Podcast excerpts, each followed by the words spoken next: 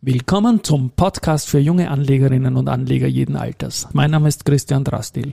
Beim Börse Social Magazine schreibe ich unter dem Kürzel DRA. Und mein Name ist Josef Klarek und beim Börse Social Magazine schreibe ich unter dem Kürzel JC. Und gemeinsam sind wir Team, Team DRA JC.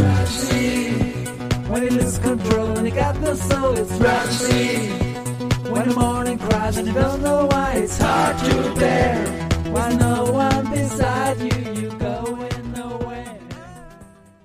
Ja, hallo, heute ist Montag, der 7. Februar.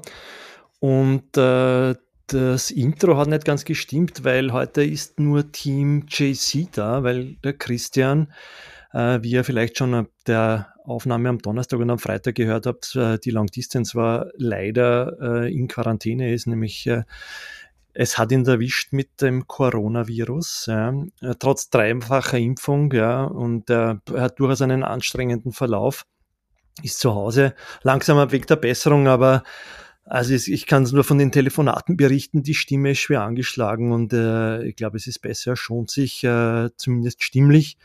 Äh, wie wir dann nachher äh, hören werden, hat er sich ja inhaltlich weniger geschont. Da hat er wieder zwei Schmankerln quasi aufgedeckt da komme ich dann nachher dazu.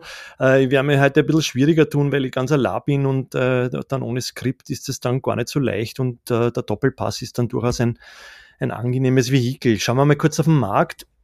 Der Markt ist heute jetzt momentan leicht im Minus. Äh, wir haben jetzt knapp 13 Uhr, ist bei 7.894 Punkten oder 0,27 Prozent im Minus. Äh, das ist angesichts des DAXes, der, der zum Beispiel heuer schon 5 Prozent im Minus liegt äh, und der ATX jetzt bei 0 Prozent, also fast auf, auf Jahresanfangswert liegt, durchaus beachtlich. Ähm, wenn wir uns die Aktien heute anschauen, fällt mir eigentlich nur die FACC auf, die ist jetzt viereinhalb Prozent im Plus heute. Äh, und äh, auch year to date äh, sehr gut unterwegs. Und äh, wenn man sich den ATX Prime anschaut, so ist die FACC äh, im Moment mit der SBO äh, voran. Beide haben so 23, 24 Prozent year to date an Performance. Gut, ja, wie gesagt, Christian hat sie nebenbei äh, dann zwei Dinge herausgesucht, aus der Börsegeschichte mit einem aktuellen Bezug dann auch. Einerseits haben wir uns die Frequentis herausgeholt. Die hat nämlich heute am 7.2. Ähm, äh, ist sie 1000 Tage an der Wiener Börse gelistet und ähm, der IPO-Kurs äh, war am 14.05.2019, äh, also vor 1000 Tagen, äh, 18 Euro.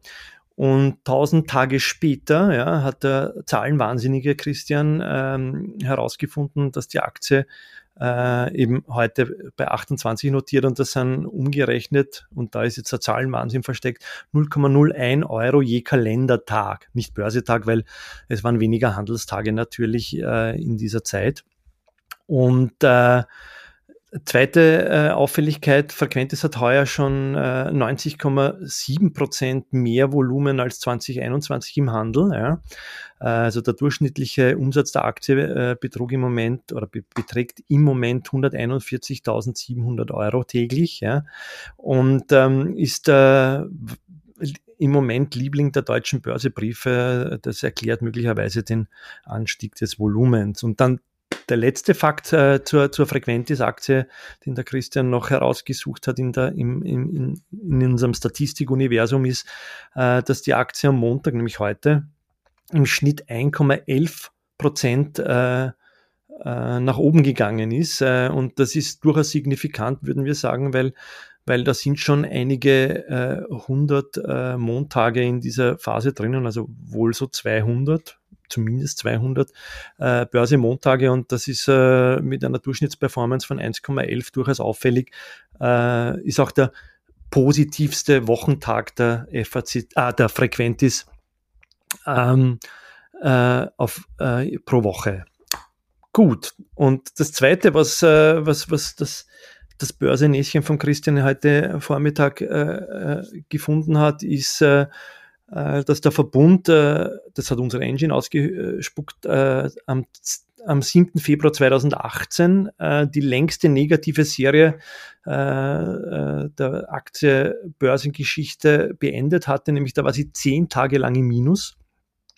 Und da war dann die Idee, dass der Christian gemeint hat, schauen wir uns doch äh, an, wie die, die äh, Verbund im, im Q1 performt hat äh, in den letzten Jahren. Und da haben wir dann schnell hingesetzt und haben ein kleines Skript geschrieben und ähm, haben mir die Quartale des Verbunds in den letzten drei Jahren angeschaut und auch des laufenden heurigen Quartals. Äh, und äh, da sind wir draufgekommen, dass im äh, 2018 im Einser-Quartal, obwohl da die längste negative Serie war, der Verbund dann durchaus noch mit 17,1 Prozent im Plus geschlossen hat. Aber im Jahr 2020, im ersten Quartal, ähm, hat sich dann die äh, Vermutung von Christian bestätigt, da hat der Verbund mit minus 26 äh, Prozent das erste Quartal beendet, Performance, und äh, 2021 äh, mit minus 11 Prozent. Äh, da war der Grund, und das haben wir damals eh auch groß im Gap gebracht, da war es ein Rebalancing eines äh, großen ETFs. Ähm, und das hat den, die Verbundaktie damals etwas crashen lassen. Äh, war damals ein perfekter Einstieg, wenn man, wenn man sich quasi getraut hat. Aber nämlich die Folgequartale waren durchaus beachtlich äh, im Jahr 2021, nämlich mit 25 drei, und zweimal 13 Prozent. Also äh, hat der Verbund dann sozusagen die letzten drei Quartale äh, mächtig aufgeholt. Ja. Und heuer ist im ersten Quartal äh, noch vorläufig natürlich, weil wir erst Anfang Februar stehen, äh, die Performance im Moment bei minus 4,65 Prozent. So, das waren die Statistikgeschichten aus der Börsegeschichte. Ich schaue jetzt mal auf die Zeit, weil ich habe das heute alles ein bisschen anders organisiert hier. Bin schon bei sechs Minuten. Das ist, glaube ich, alles sehr gut im Bereich. Ähm, ja, unser, unser Jahrespräsenter, die Wienerberger, hat heute ähm, äh, im Engagement im Bereich Biodiversität auf die nächste Stufe gehoben, haben sie vermeldet, und zwar einen eigenen Biodiversitätsmaßnahmenkatalog entwickelt und äh, bis 2023 werden an den mehr als 200 Wienerberger Produktionsstandorten Maßnahmen zur Förderung der Biodiversität umgesetzt. Ja, das ist also äh, neue Maßnahmen. Dann haben wir noch ähm, ja die die die beinahe täglicher Geschichte rund um CPU, Immofinanz als Immo. Äh, heute recht äh, ohne, ohne Christians Backup äh, verlasse ich mich hier nur auf das Textliche, was ich vorliegen habe, äh, dass die CPI äh, Property Group äh, per 2.2.